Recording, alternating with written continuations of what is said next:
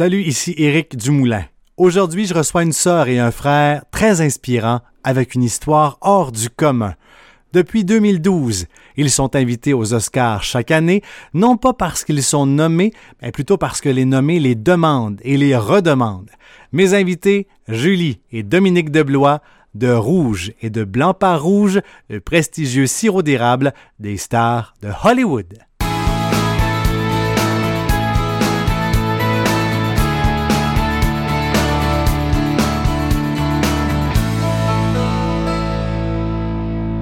Julie Deblois, Dominique Deblois, si je vous posais la question, chacun, chacun votre tour, c'est quoi votre définition du succès? C'est assez large hein, comme, euh, comme question. Ça dépend de la perception aussi des gens qui vont qui, regardent le tout en fait. C'est-à-dire que nous, pour nous, le succès, on le vit présentement. Vous allez entendre un peu notre histoire. Euh, de travailler moi avec ma sœur et de pouvoir me consacrer totalement à l'entreprise à 100%, euh, à temps plein, de pouvoir euh, subvenir à mes besoins financièrement et tout, pour moi, c'était l'objectif. Et donc, le, je dirais, le, le fait d'avoir atteint cet objectif-là, pour moi, c'est un des grands succès de notre entreprise. Julie, est-ce que c'était ton objectif initialement? Est-ce que tu t'étais dit, moi, un jour, je pars à ma compagnie, je travaille avec mon frère? Écoute, jamais j'aurais pensé faire ça. Moi, j'avais une, très, un très, très bon emploi avec le programme Mars, bien payé, des bonnes conditions. Moi, j'étais en ligne, ça faisait une dizaine d'années que j'étais là. J'ai jamais pensé partir une compagnie. Ça a été vraiment un concours de circonstances. Et quand ça m'a été proposé, j'ai senti que je devais foncer, aller l'essayer, euh, sans, sans savoir, absolument sans savoir qu'est-ce qui allait m'arriver. J'avais aucune idée dans quoi je m'embarquais.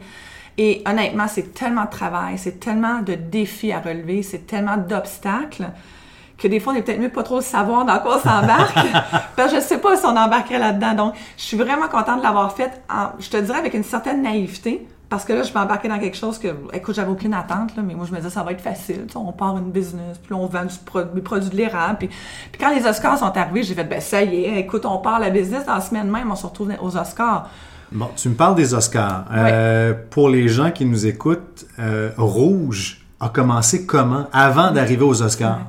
Alors, Rouge, dans le fond, c'est une idée qui vient d'un de nos collègues. On est quatre partenaires hein, dans l'entreprise et un de nos partenaires euh, avait reçu en cadeau un certificat d'adoption d'un olivier de sa femme avec des produits de l'olive. Donc, ça venait de, de l'Italie, bien entendu.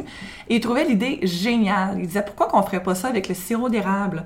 Alors, les gens adopteraient un, un, un érable, recevraient un certificat d'adoption et des produits de l'érable.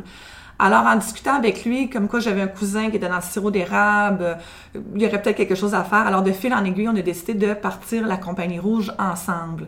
L'idée, c'était vraiment d'aller chercher un positionnement de marque qui n'existait pas à l'époque. Quelque chose de vraiment haut de gamme, de luxe, qui allait s'éloigner du côté traditionnel que l'on connaissait à l'époque. C'est pour ça qu'ici, on a un produit qui est très épuré. Euh, si on regarde le packaging, la bouteille qui a un design très raffiné, qui se rapproche beaucoup plus du positionnement des spiritueux, par exemple. Hein. Euh, il n'y a pas de cabane à sucre sur l'étiquette. Il a pas, c'est quelque chose de très euh, haut de gamme et épuré, comme, euh, comme je disais, de luxe. Et bien entendu, le produit à l'intérieur de la bouteille est également de très grande qualité. On ne mélange pas le sirop entre acériculteurs, entre érablières. C'est un sirop unique qui vient d'une seule érablière, celle de Notre-Dame-des-Bois, dans la région de Lac-Mégantic. On a pris les meilleurs barils de David pour embouteiller là-dedans, donc c'est en quantité limitée. C'est un sirop d'érable biologique, encore plus limité, hein, parce que c'est pas toutes les érablières qui sont certifiées biologiques. Et donc, on le vend seulement en ligne, en cadeau corporatif. Donc, euh, c'est vraiment exclusif. OK. David, qui est votre cousin en David, c'est cousin, ça. Oui, oui, oui. Bon, maintenant, blanc. Parce qu'il y, y, a la gamme blanc aussi, pas rouge. Donc, blanc est, venu comment?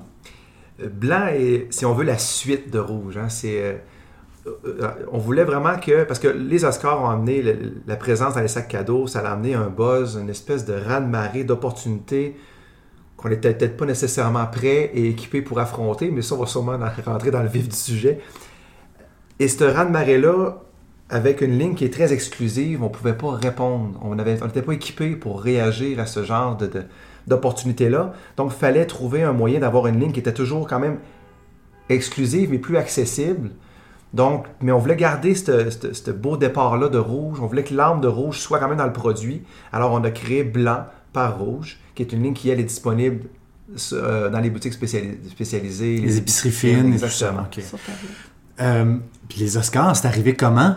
Pour rouge? c'est toute une histoire, sérieusement. là. Euh, quand on a lancé le site web, parce qu'on allait juste, on allait seulement vendre en ligne, on a fait un communiqué de presse pour annoncer le lancement de notre site euh, qu'on a déposé sur un site qui s'appelle PR Web, où est-ce que les journalistes de partout vont piger leurs leur nouvelles du jour. Et euh, la semaine qui a suivi le dépôt du communiqué de presse, on a reçu, Dino a fait, a reçu un appel d'une firme marketing de Los Angeles qui disait s'occuper des sacs cadeaux des célébrités en nomination aux Grammys, aux Country Music Awards et aux Oscars. Et ils nous offraient de participer à ces événements-là euh, parce qu'ils aimaient vraiment ce qu'on faisait. Euh, bien entendu, le look, le, côté aussi exotique hein, pour les gens de Los Angeles, de la Californie. Le sirop d'érable, c'est un produit qui est très rare. Fait. et le côté haut de gamme. Alors, on leur a envoyé des échantillons. Il y a un comité qui, est, un, comité qui a goûté, qui a vu nos produits, qui les a touchés et ils ont accepté finalement là, de nous de nous inclure dans les sacs à dos, mais c'est eux qui nous ont approchés. Donc, pour nous, déjà, en partant, c'est absolument incroyable. la semaine même qu'on lançait, on se retrouvait avec cette opportunité-là, euh, grandiose, euh, gigantesque et plus grande que nous, finalement. Et on a foncé, on est allé, et c'est comme ça qu'on s'est retrouvé dans les sacs à dos des Oscars. Et d'ailleurs, on est dans les sacs à dos à chaque année, maintenant, depuis cinq ans. Depuis cinq ans. Oui. Là, ça a déboulé après ça, là. Énormément, oui. oui?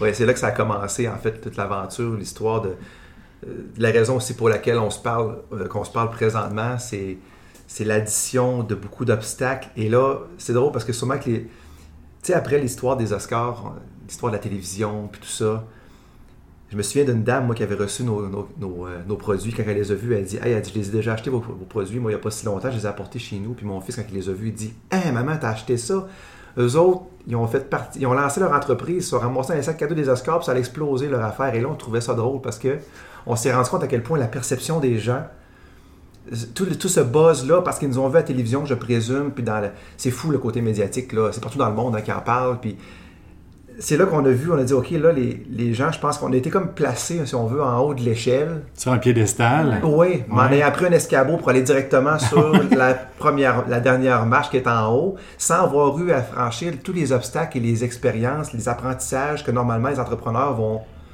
vont vivre avant d'avoir à affronter des décisions auxquelles nous, on était, on était confrontés dès notre début de, vie d'entrepreneur.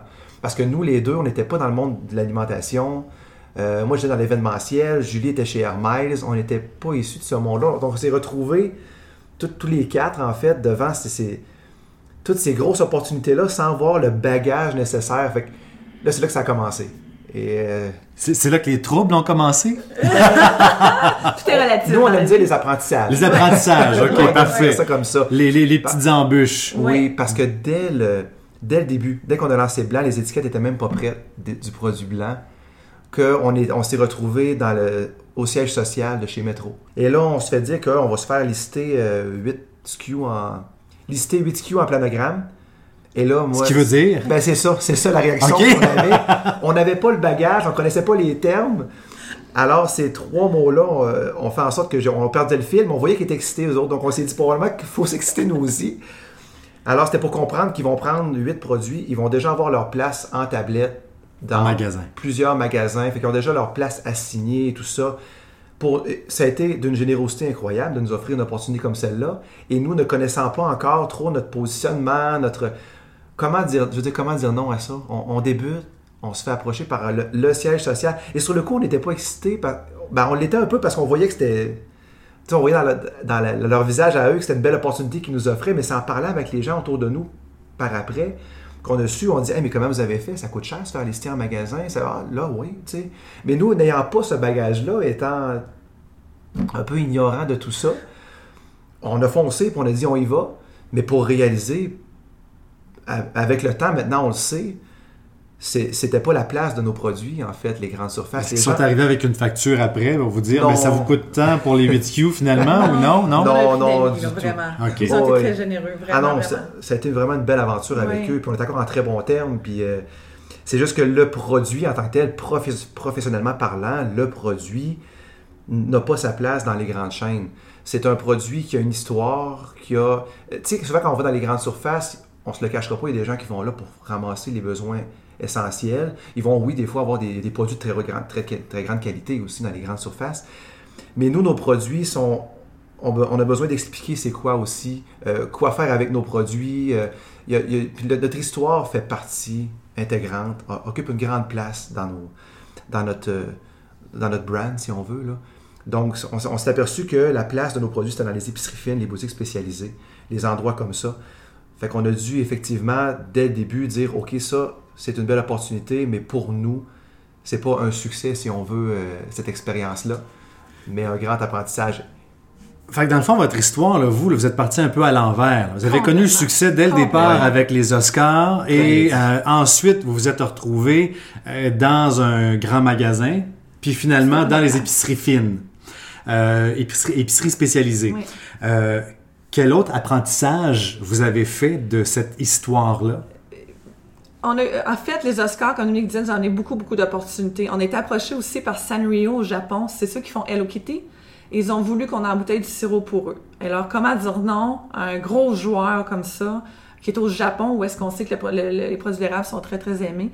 Alors, on est allé. Mais dit, on n'était pas équipés pour faire l'exportation, pour faire du private label, parce que c'est un private label dans ce projet-là. Alors, on a, on a dépensé énormément d'énergie, d'argent, de temps à faire ce projet-là pour par la suite réaliser que c'était pas notre place, c'est pas notre force, on n'est pas équipé pour ça.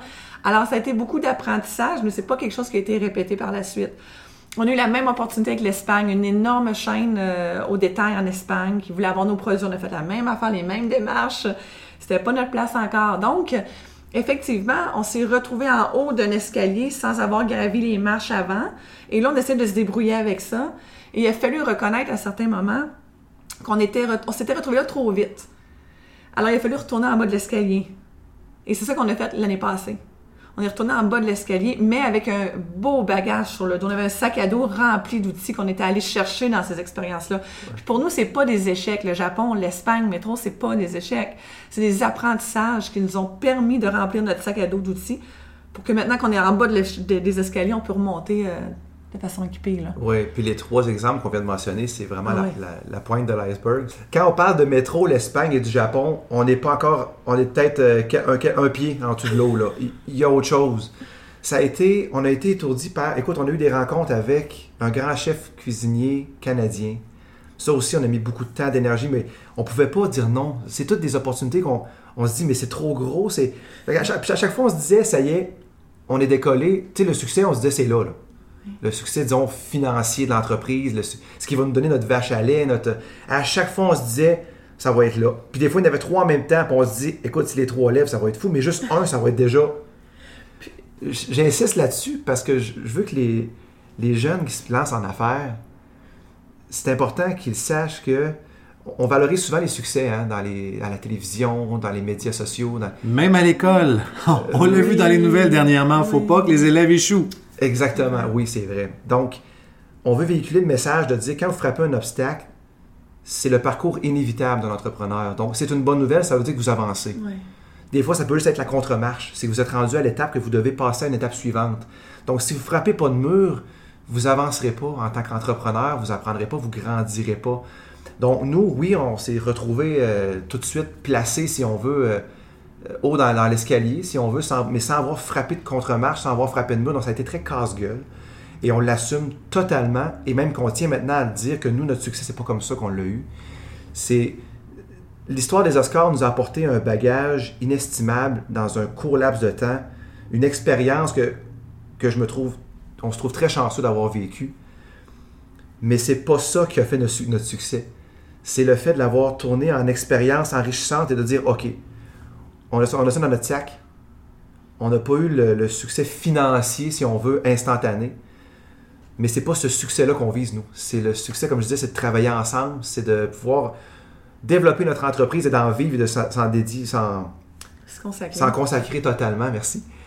On a frappé, m'a donné un gros mot, quand a eu toutes ces expériences-là, qu'on a mis du temps, de l'énergie et des ressources, on est en démarrage. hein. Puis en démarrage, la liquidité, il en faut.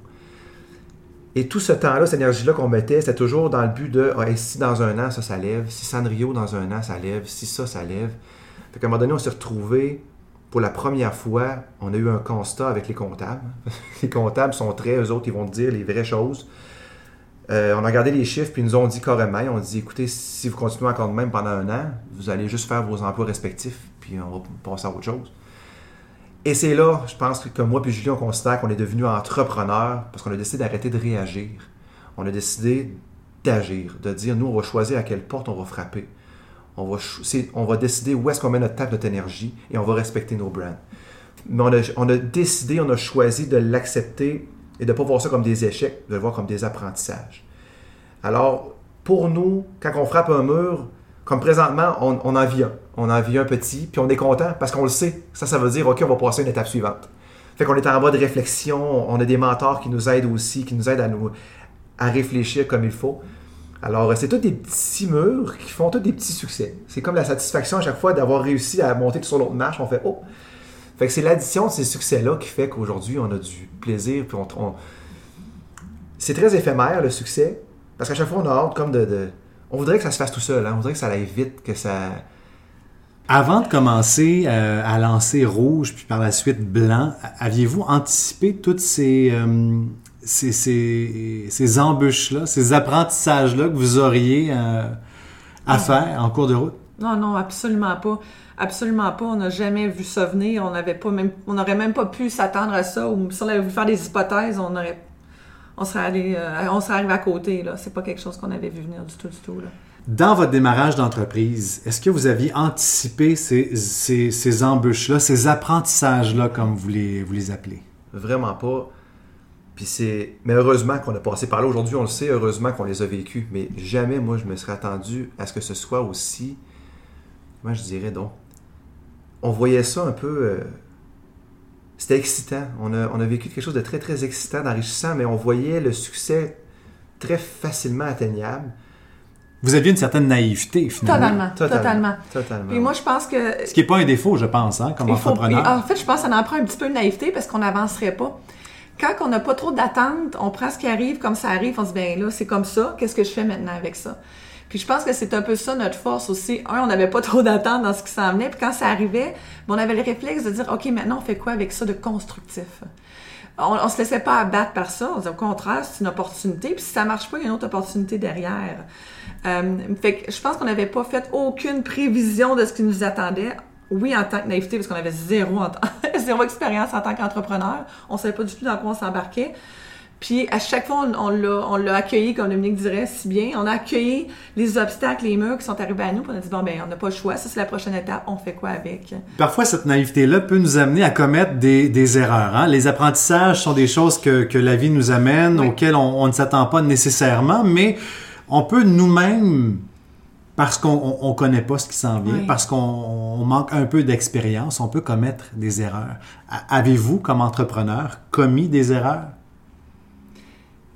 J'ai un petit peu de difficulté avec le mot erreur parce que pour moi, c'est encore une fois des apprentissages. Notre manque d'expérience a fait qu'on a dit oui à toutes les opportunités. Quelqu'un d'expérimenté nous aurait dit euh, non, ça c'est pas une bonne idée de dire oui à tout, il faut s'arrêter, se demander ça vaut-tu la peine.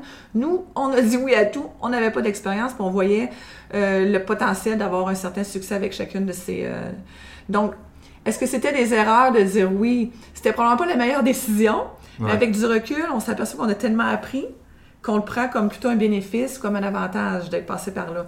Fait que je pense que nos erreurs doivent être tournées en choses constructives, en apprentissage. Là, je sais que j'ai fait une erreur quand je suis allée, mettons, au Japon, ben je ne retournerai pas tout de suite. Ou avant d'y aller, je vais m'informer, je vais faire les démarches. Donc, c'est un apprentissage. Donc, je suis contente d'avoir fait cette erreur-là. Parce que si un jour l'opportunité se représente, je vais savoir quoi faire. Mais, il y a beaucoup de choses comme ça qu'on a apprises. On avait le, le réflexe, peut-être, c'est peut-être pas une, ben, c'est une erreur qu'on a faite. On avait le, le réflexe de tout mettre prêt avant d'aller proposer quelque chose, quelque chose disons, à, quel- à une entreprise. Mettons, euh, hey, ça serait le fun d'être à telle place, on va tout mettre prêt, investir beaucoup de temps, d'énergie, puis de ressources, comme on disait, pour aller le présenter. Maintenant, Pour être sûr de présenter un clé en main Quelque chose de et être certain qu'on qu'on nous dise oui. tu sais. Il Oui. n'y a rien à faire, c'est beau, euh, on le prend comme ça. Oui, mais sans savoir s'il y a un intérêt, c'est peut-être que ça aurait bloqué au début, tout de suite. Donc maintenant, ce qu'on fait, on fait un minimum, on investit le moins possible, mais pour aller vraiment juste voir, y a-t-il un intérêt? Et ça, on apprend ça de d'autres partenaires avec qui on fait affaire aussi. On bénéficie beaucoup, on est chanceux là-dessus. On a des partenaires incroyables qui ont une expérience, ça vaut de l'or en fait. Dominique en a glissé un mot tantôt sur euh, votre façon de réagir face à, un problème, face à une contre-marche. Peux-tu développer un peu comment vous faites pour rebondir face à un problème? Vous vous arrêtez, vous vous rencontrez, je vous vous que- appelez, ouais. vous appelez le mentor, vous... qu'est-ce que vous faites? En fait, je pense que la première étape, c'est de reconnaître qu'il y a un problème. euh, au lieu d'essayer de pédaler dans le vide et essayer de passer à travers, on reconnaît, là, il y a quelque chose qui marche pas, il y a un nœud, faut s'asseoir. On, commence à être bon là-dedans. on commence à être bon là-dedans. Euh, donc, c'est de s'asseoir, de le reconnaître. Ensuite, ça, c'est de le relativiser. Il y a des choses pires que ça dans la vie qu'un problème d'entrepreneur ou qu'un problème de business. Hein? C'est pas la fin du monde, il y a personne qui va mourir. Déjà, c'est de relativiser pour que, faire euh, calmer un petit peu les craintes, les peurs, parce qu'après ça, on voit plus clair. Donc, c'est de se calmer. et ensuite, de prendre du recul et de regarder le problème dans son ensemble. Est-ce que c'est si gros? Est-ce que c'est si majeur? Probablement pas. C'est quoi les solutions? Qui peut nous aider? C'est quoi les ressources qu'on a? Et là, c'est de devenir créatif et de demander autour de l'aide aussi. C'est pas d'essayer de, de, de, de, le régler par soi-même. Nous, Dominique et moi, on a la chance d'être ensemble. Déjà, on est deux. Fait que là, il y a toujours un des deux qui va calmer l'autre, qui va voir un autre angle que l'autre n'a pas vu. Mais une des très grandes forces qu'on a, selon moi, c'est qu'on est deux et qu'on se complète. Fait qu'il va toujours y avoir un des deux qui va, calmer, comme je dis, qui va calmer l'autre, qui va relativiser les choses. On va prendre du recul, on va regarder les solutions, on se mettra pas de pression. Mais on apprend ces façons-là de gérer des problèmes avec la vie, hein, autant personnelle que professionnelle. Mais ça vient de notre expérience de vie aussi. Dans nos vies personnelles, on a aussi des problèmes, des des obstacles majeurs. Et c'est là qu'on a développé probablement ces outils-là, selon moi. Là. C'est probablement aussi un petit peu dans nos gènes. Nos parents sont très, très, très optimistes de nature. Les problèmes, ça n'existe pas vraiment. Ou quand il y en a un, il y a moyen de s'en sortir. Alors, il y a plusieurs facteurs qui ont joué un peu là, dans, notre, dans notre façon d'affronter, si vous voulez, les, problèmes quotidiens. Et toi, Julie, dans tout le parcours que vous avez vécu ensemble, euh, Dame Nature t'a joué un tour là-dedans aussi. Qu'est-ce qui s'est passé? Ben moi, en fait, euh, quand finalement j'ai quitté mon emploi chez Hermès, et j'étais donc heureuse parce que là, j'allais me consacrer à mon entreprise à temps plein. Je vais toujours m'en souvenir, je suis sortie de, de chez Hermès la dernière journée, puis je me sentais tellement libre, puis je me disais, my God, là, maintenant, là, moi puis Dominique, on fonce, on va passer quelque chose d'extraordinaire, je vais me consacrer à ça. Eh bien, dans les mois qui ont suivi, j'ai reçu un diagnostic de cancer du col. Et ça, ça se contrôle pas de la même façon, ça se, se, se corrige pas de la même façon qu'une embûche qu'on rencontre au niveau euh, financier ou. Euh, Par contre, des grands apprentissages dedans que, que, que, c'est quelque chose en quoi je crois depuis toujours, c'est que quand il y a des événements incontrôlables qui t'arrivent, que ce soit personnel ou professionnel, tu peux contrôler comment tu vas réagir. Et ça, c'est une moto qu'on utilise énormément dans l'entreprise, Denis et moi, mais c'est aussi quelque chose que j'ai toujours appliqué dans ma vie personnelle. Alors, quand le cancer est arrivé, j'avais le choix d'aller me coucher d'un coin, pleurer ma vie, puis dire ça y est, c'est fini, puis tout laisser tomber. Ou d'en faire quelque chose de constructif, de plus grand que moi, puis là, tu vas me dire, ben, quand tu as le cancer, c'est encore drôle de faire quelque chose de positif. Moi, ma façon à moi de le gérer, ça a été d'écrire un blog. Alors, j'ai écrit un blog pour un peu écrire tout ce que je vis au quotidien dans l'attente des résultats, par exemple. Parce que quand j'ai commencé. Une sorte de journal intime, mais public? Public. Alors, j'écrivais vraiment qu'est-ce que je vivais. Et là, quand j'attendais les résultats, je savais même pas, moi, si le cancer était partout dans mon corps ou si j'allais m'en sortir. Là. Alors, c'est très transparent, mon blog. Et l'idée, c'est d'aller partager ce que je ressentais pour que ceux qui le vivent aussi réalisent qu'ils sont pas tout seuls. Donc, moi, quand j'ai reçu un diagnostic de cancer, j'ai voulu en faire quelque chose de constructif. Ça a été d'aider les autres qui en avaient un, ça m'a aidé moi-même parce que d'écrire pour moi, c'est une des, choses qui m'aide le plus. Euh, mais en plus, si ça peut aider d'autres personnes, ben tant mieux. Et c'est ce qui est arrivé. J'ai aidé d'autres personnes. Le blog a été publié par des journaux euh, virtuels et, et ça, ça, a eu une belle visibilité en fait. Et aujourd'hui, est-ce que c'est derrière toi? C'est derrière moi. là, je suis suivie aux trois mois. Euh, là, ça fait à peu près 18 mois là, que j'ai eu l'opération. J'ai pas eu de traitement. J'ai été très chanceuse. Pas de chimio, pas de radio. Euh, mais ça a été euh, une expérience pour moi hyper enrichissante sur moi-même, mais également pour l'entreprise. Absolument. Parce que maintenant, quand, les problèmes arrivent, on les relative encore beaucoup plus. Oui. Quand je disais tantôt, il y a des choses pires que ça dans la vie qu'un problème d'entreprise, là, ben c'est le cancer. C'est de perdre son... On a perdu notre père d'un cancer, j'ai perdu mon copain d'un cancer à 30 ans, il y avait un cancer, il est mort. Je l'accompagnais là-dedans, moi, comme aidante naturelle.